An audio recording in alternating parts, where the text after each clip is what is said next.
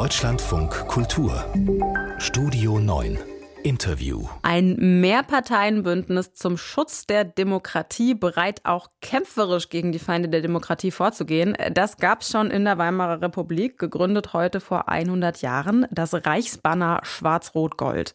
Das Bündnis gibt heute noch als Verein Reichsbanner Schwarz-Rot-Gold Bund aktiver Demokraten. Der Verein setzt sich mit zum Beispiel politischer Bildungsarbeit für den Schutz der Demokratie ein welche Mittel die Demokratie heute sonst noch hat, um sich zu wehren und auch, ob dieser Name Reichsbanner Schwarz-Rot-Gold noch so ganz zeitgemäß ist, das klären wir jetzt gemeinsam mit Diana Bäse. Sie ist für die SPD aktiv im Ortsverein in Bitterfeld-Wolfen in Sachsen-Anhalt.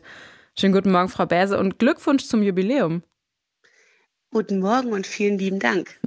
Der Name, ne, der ist ja tatsächlich erstmal irritierend und der weckt auch heute wahrscheinlich 100 Jahre nach der Gründung andere Assoziationen als damals. Reichsbanner, Schwarz-Rot-Gold.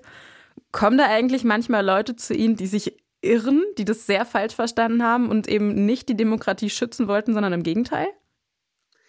Hin und wieder kommt es tatsächlich vor, dass ähm, der Name die falschen Leute von den politisch äh, rechten Rändern ähm, aktiviert und ähm, die bei uns aufschlagen, aber ich glaube, es klärt sich dann ziemlich schnell, dass sie bei uns falsch sind und dann ähm, hat sich das auch meistens wieder erledigt. Was heißt denn für Sie der Name? Was zeichnet das Reichsbanner aus? Das Reichsbanner war eine, wie Sie schon sagten, eine Schutzorganisation in der Weimarer Republik, ähm, gegründet von Sozialdemokraten, Politikern der Zentrumspartei und der DDP, ähm, zum Schutz der Weimarer Republik und ihrer Verfassung gegenüber ihren Feinden von den rechten und linken Rändern. Und das verstehen wir auch heute noch. Also nicht mehr als ähm, Schutzbund, der auf die Straße geht, sondern über politische Bildungsarbeit, die wir heute anbieten. Und ähm, wir werden auch heute noch häufig angesprochen, äh, warum wir diesen Namen noch tragen und die merkwürdige Vereinssymbolik mit dem Adler im Strahlenkranz. Mhm. Aber der Verein hat sich ganz bewusst äh, dafür entschieden, den Namen nicht zu ändern, um damit auch an sein historisches Vorbild der Weimarer Republik zu erinnern. Was war denn damals vor 100 Jahren der Impuls, Demokratinnen und Demokraten aus verschiedenen Richtungen zusammenzubringen? Naja, die politische Auseinandersetzung fand äh, in den 20er Jahren hauptsächlich auf der Straße statt und damals eben auch schon ähm, als mit Mittel der Gewalt. Ähm, man erinnert sich an den Kapputsch, den Marsch auf die Feldherrnhalle, die mitteldeutschen Aufstände. Ähm, es gab viel Unruhe und äh, die Befürchtung war, dass die politischen Ränder die Oberhand gewinnen.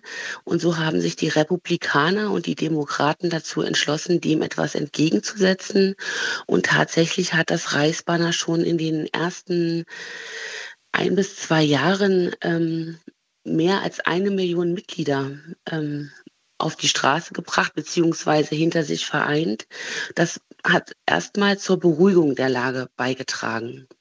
Wurde damals auch darüber gestritten, wer mitmachen darf, also in welche Richtung das Brandmauern braucht? Ähm, ob darüber jetzt äh, politisch intensiv gestritten äh, wurde, das müssten Sie einen Historiker fragen. ähm, also ich glaube, es war klar, wer sich zur Republik bekennt und wer sich zur Weimarer Verfassung bekennt, der war im Reichsbanner willkommen und die politische Abgrenzung Richtung Stahlhelm oder auch Richtung ähm, Rotfrontkämpferbund, die war damals auch sehr deutlich und sehr klar. Über eine Million Menschen waren da Mitglied, sind mit auf die Straße gegangen, haben Sie gerade gesagt. Das ist ja schon ganz schön, ganz schön viel. Und das Auftreten war auch durchaus militärisch und zumindest die Idee war, die Republik auch kämpferisch gegen ihre Feinde zu verteidigen. Mhm. Wie einig war man sich damals beim Reichsbanner über äh, die Mittel, die man da einsetzen wollte? Ähm, also erstmal hat sich das Reichsbanner aus ähm, Veteranen des Ersten Weltkrieges ähm, gegründet, also Kriegsteilnehmern, die die Verfassung schützen wollten. Und zunächst ging es erstmal darum, vor allem Veranstaltungen, Versammlungen demokratischer Parteien, also zum Beispiel der SPD mit seinem sogenannten Saalschutz, ähm, zu beschützen, also zu verhindern, dass äh, Rechtsextreme oder auch Linksextreme die Veranstaltungen stören oder auch einzelne Politiker bedrohen oder angreifen. Ähm, es wird oft gesagt, es ist so ein paramilitärischer Verband oder eine Miliz gewesen. Es gab eine Bewaffnung. Allerdings waren das eher ähm, Kleinwaffen. Also es ist jetzt kein großer militärischer äh, Apparat gewesen, der da auf die Straße gegangen ist. Nur Kleinwaffen. Es gab, ja, es gab aber die, die Einigung darüber, dass man ähm, proaktiv keine Gewalt anwendet. Es ging immer nur um die Verteidigung. Also hm. für den Fall, dass man auf Veranstaltungen angegriffen wird oder auch auf ähm, Paraden, die stattgefunden haben, mussten die Reichsbanner ähm, Leute in der Lage sein, sich zu verteidigen oder eben auch die Politiker demokratischer Parteien zu verteidigen. Jetzt die Ermordung Walter Rathenhaus hat da hm. auch eine große Rolle mhm. gespielt.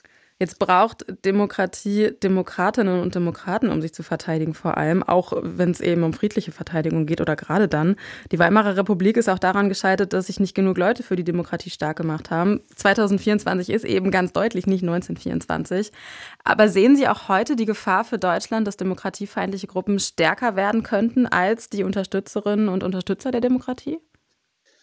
Die Gefahr ist durchaus da. Also wenn wir die Umfragewerte der AfD heute gerade auch in Thüringen und in Sachsen sehen, dann muss man ganz klar sagen, dass zumindest im Wahlverhalten die ähm, radikalen rechten Ränder ähm, Zulauf haben und dass auch all die Recherchen, die jetzt äh, ans Licht gekommen sind und die roten Linien, die überschritten wurden, offensichtlich im Moment noch keinen so großen Effekt darauf haben, dass die Wahlergebnisse oder die Umfragewerte nach unten gehen. Die Gefahr ist durchaus da. Ähm, umso wichtiger finde ich, dass die demokratische Mitte jetzt das Zeichen setzt und so groß und präsent auf die Straßen geht. Ich glaube, es wird entscheidend sein, dass das ähm, erstmal so bleibt, also dass es nicht nachlässt mhm. und wir klar machen, ähm, die AfD mit ihrem Programm ist nicht die Mehrheit. Diana Berse vom Verein Reichsbanner Schwarz-Rot-Gold, Bund aktiver Demokraten. Der Verein setzt sich für den Schutz der Demokratie ein. Heute vor 100 Jahren wurde er gegründet, beziehungsweise wurde die Vorgängervereinigung ähm, gegründet. 100-jähriges Jubiläum schon. Wir haben hier im Deutschlandfunk Kultur darüber gesprochen, wie wichtig es ist, die Demokratie zu schützen und auch darüber, in welcher Tradition der Verein nach 100 Jahren steht. Vielen Dank fürs Gespräch, Frau Bäse. Vielen Dank.